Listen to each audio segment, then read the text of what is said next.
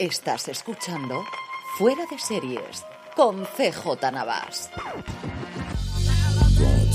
Bienvenidos a Streaming, el programa diario de Fuera de Series en el que un servidor CJ Navas te trae las principales noticias, trailers, estrenos y muchas cosas más del mundo de las series de televisión. Edición del lunes 7 de noviembre. Arrancamos la semana como la dejamos en el Fuera de Series semanal con Jorge y Don Carlos, que ya lo tenéis disponible allí donde me estéis escuchando ahora mismo, en el que comentábamos la sorprendente noticia de que Lionsgate, la propietaria de la nueva plataforma, o mejor dicho, la renombrada Lionsgate Plus, anteriormente Start Play, también de Start en Estados Unidos, pues ven, como os digo, que decidía que salía de Francia, Alemania, Italia, el Benelux, los países nórdicos y España apenas tres semanas después de haber reconvertido aquel Start Play que todo queríamos en este Lionsgate Plus que también todos seguimos queriendo. Y desde entonces no hay más que rumores acerca de cuándo se puede producir la salida. Lionsgate Plus estrenaba este domingo Las Amistades Peligrosas, que ya la tiene renovada por una segunda temporada. Tiene pendiente de estreno en diciembre Nacho, la serie autobiográfica sobre Nacho Vidal, que tenía, pues la verdad es que bastante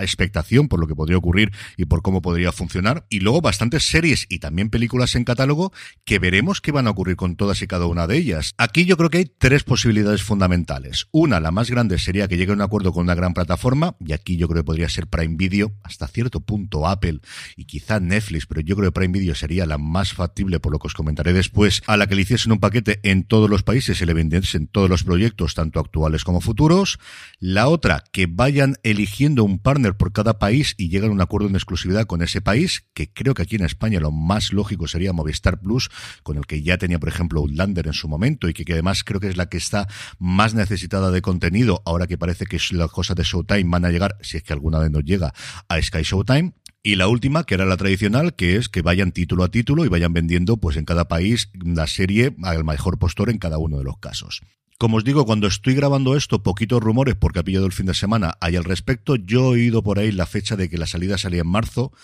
Sí es cierto que el Lionsgate Plus sigue teniendo todavía la página web y te puedes suscribir perfectamente. Y como os digo, yo creo que a lo largo de la semana que viene sabremos un poquito más. Lo que sí tenemos confirmación es que el Continental, la serie precuela de John Wick, que iba a ser una de las grandes apuestas de Starz en Estados Unidos y Lionsgate Plus aquí en España, se ha vendido internacionalmente a Prime Video. Y por eso os comentaba lo anterior, que creo que podría ser la gran apuesta de compra de todo el catálogo y si me ponéis hasta de Lionsgate completa, que sigue con el cartel de se vende y sería quizás la cuarta opción que entiendo contemplado, que sería directamente la venta total de la compañía. Como os comento, excepto en Estados Unidos, Oriente Medio e Israel, me llama mucho la atención, por ejemplo, que el acuerdo incluye también Canadá, que no suele ser nada habitual. En el resto del mundo será Prime Video la que lance en el 2023 esta serie que ha tenido bastantes movimientos de lo que iba a ser originalmente, que iba a ser con una serie con varias temporadas, a lo que parece que finalmente es una miniserie, aunque ya sabéis que a día de hoy, como tenga éxito, las miniseries no existen, pero sí es cierto que los guiones están escritos desde hace bastante, bastante tiempo. La serie estará narrada desde la perspectiva del director del hotel, un joven Winston Stott, que será interpretado por Colin Woodell, aunque este no es el nombre más importante que tiene el reparto,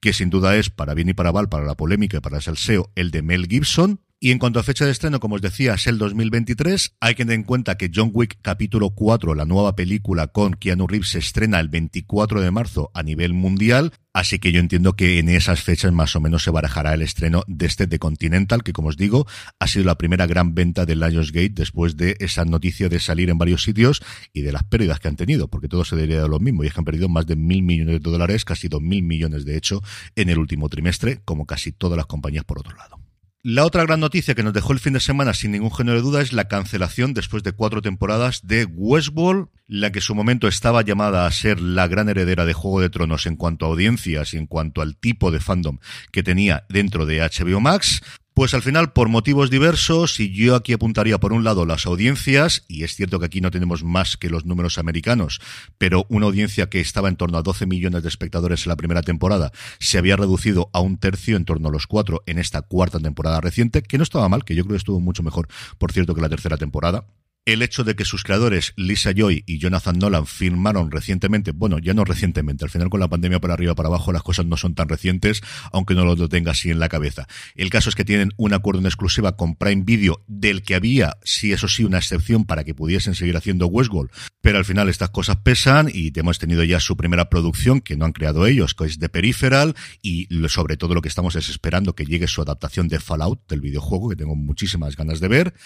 Que la serie era cara, cara, tirando a muy cara, en unos tiempos en los cuales HBO no quiere hacer cosas caras, caras, caras, salvo que tengan cosas que ver con dragones. Y al final, aunque ellos dos estaban por hacer seis temporadas y así se lo habían comentado a HBO Max, la serie se va a quedar únicamente en cuatro. Esta no creo que la recupere absolutamente nadie. Bad Robot y la compañía de JJ Abrams, que se queda de nuevo sin otra serie en producción en HBO, lleva una rachita, la verdad es que bastante complicada, incluido esa cancelación preventiva de su Demi Mont, que va a ser su gran vuelta a la televisión, porque Bad Robot, recordemos que era la productora que había detrás de Westworld, así que problemas económicos por ese lado para él, pero no para el cast. Y es una cosa curiosa y es que los cinco actores principales de la serie, Evan Rachel Wood, Zandigui Newton, Jeffrey Wright, Ed Harris y Aaron Paul, parece que van a cobrar, como os digo, exactamente igual que si hubiesen rodado una quinta temporada en una estimación que se hace en torno a los 10 millones de dólares para que os hagáis una idea de cuánto cuesta un actor en una serie en una quinta temporada o cuánto cuesta el cast en una serie de este nivel en una quinta temporada. Y esto es así porque como HBO ha tardado muchísimo en confirmar la renovación o no de la serie, es la primera vez y ahí podíamos ver un poquito ya de que algo distinto estaba pasando, porque siempre, siempre, siempre Westworld se había eh, renovado o antes de emitirse la temporada o como muy, muy tarde cuando ya se han emitido uno o dos capítulos. En este caso nos llega la cancelación varios meses después y el caso es que las opciones de los actores, eh, la posibilidad de tenerlos con una agenda abierta para esas fechas en las que iban a rodar, se tenía que ejercer hace unos meses, así lo hacer HBO y así, aunque no haya quinta temporada, pues estos cinco al menos parece que van a cobrar su dinero. Y para terminar, dos cositas rápidas. Por un lado, Showtime, que cada día tiene las cosas más complicadas y cada vez hay más rumores de que desaparezca como canal y se integre dentro de, Paramount Plus, ha tenido un cambio de director, ahora el nuevo jefe se llama Chris McCarthy y por ahora sigue trayendo nuevas series. La primera es una serie limitada llamada George Itami, protagonizada por Jessica Chastain y Michael Shannon, ni más ni menos, que fue un encargo de Spectrum, que era una unidad que tenía también dentro del conglomerado de lo que antes era Viacom y ahora Paramount, que cuando se cerró su unidad, pues estaba grabado y todo el mundo pagado y no sabían qué hacer con esa serie. Y el caso es que finalmente parece que se va a estrenar, como os digo, dentro de Showtime. Es una miniserie de seis episodios alrededor de la música country y a mí, desde luego, con ellos dos me tienen ganado. Tengo ganas de ver esto. Eso sí, a ver de qué forma y cuándo nos llega a nuestro país. Y la última noticia de casting, Guy Ritchie está redondeando el elenco para la adaptación de su propia película, The Gentleman, que sigue a Eddie Halstead, interpretado por Theo James, esto ya lo conocíamos previamente, que hereda la considerable propiedad de su padre solo para descubrir que realmente la fortuna de la familia recientemente se ha hecho gracias a la relación que tienen con un traficante de marihuana llamado Mickey Pearson.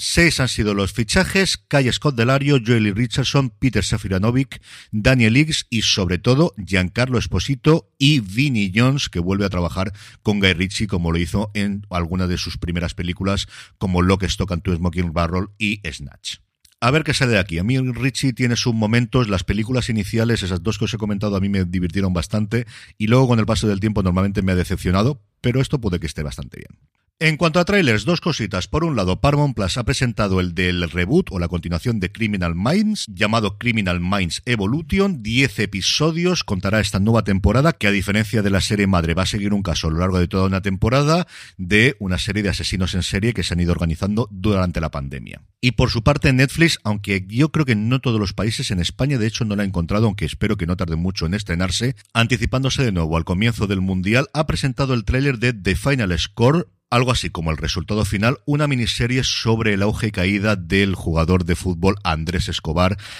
y bueno, pues su participación y los hechos que ocurrieron en el Mundial del 94, que yo creo que toda la gente de mi generación recordamos, y que ya tuvo un maravilloso y espectacular documental, uno de los primeros de 30 for 30 que hizo Bill Simmons en su momento, llamado Los Dos Escobar, que no sé si lo tendrá ahora Movistar Plus o quien lo tenía, en su momento si lo tenía, pero buscarlo donde sea porque de verdad que vale la pena. Cuando sepa dónde estrenan esto por aquí, os lo comentaré.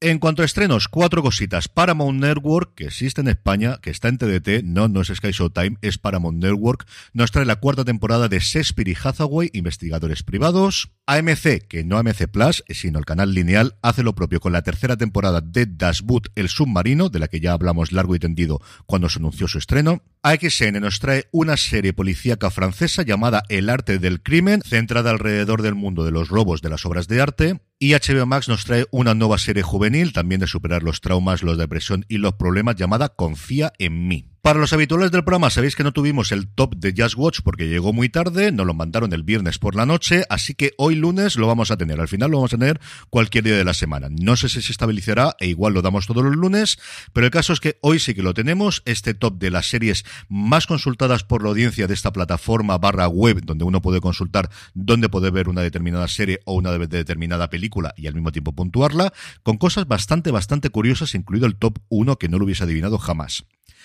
En el 10 está Doctor Who, yo creo que derivado de las noticias de la compra de los derechos internacionales de Disney Plus. En el 9 el The Peripheral, de la que hablábamos antes, la nueva creación, o mejor dicho, la nueva serie producida por los creadores de Westworld. En el 8, Star Wars Andor, que está sencillamente maravillosa. Yo creo que es de lo que mejor que hay a día de hoy en emisión y va a estar seguro en mi top 10 a final de año. En el 7, El Gabinete de Curiosidades de Guillermo del Toro. En el 6, Otra de Terror, American Horror Story. Hasta el 5 cae La Casa del Dragón. Hasta el 4 cae El Vigilante. En el 3 sigue manteniéndose, hay que ver lo fiel que es la audiencia en España de esta serie, El Cuento de la Criada. En el 2, The Walking Dead, no lo hubiese adivinado jamás en la vida. Al final no hablamos nada de ella, pero para que veáis lo que se sigue viendo. Y en el 1, yo me atrevería a decir que nadie lo adivinaríamos, pero para que veáis, Juego de Tronos.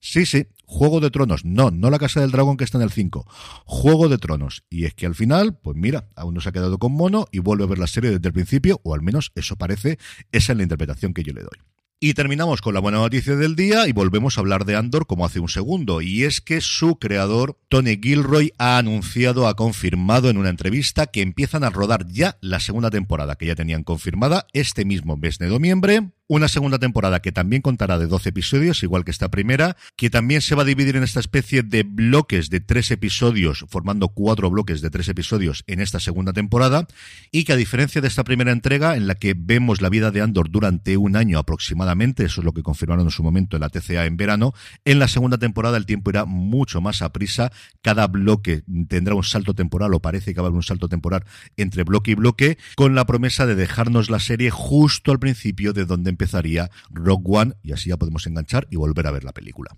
Y con esto me despido por hoy. Recordad que tenéis toda la información en fuera de series.com y también en nuestro boletín diario newsletter.fueradeseries.com, que la suscripción es absolutamente gratuita y que podéis ver allí todas las noticias, trailers, estrenos y muchas más gratuitamente en vuestro buzón de correo suscribiéndoos en newsletter.fueradeseries.com. Gracias por escucharme y recordad, tened muchísimo cuidado y fuera.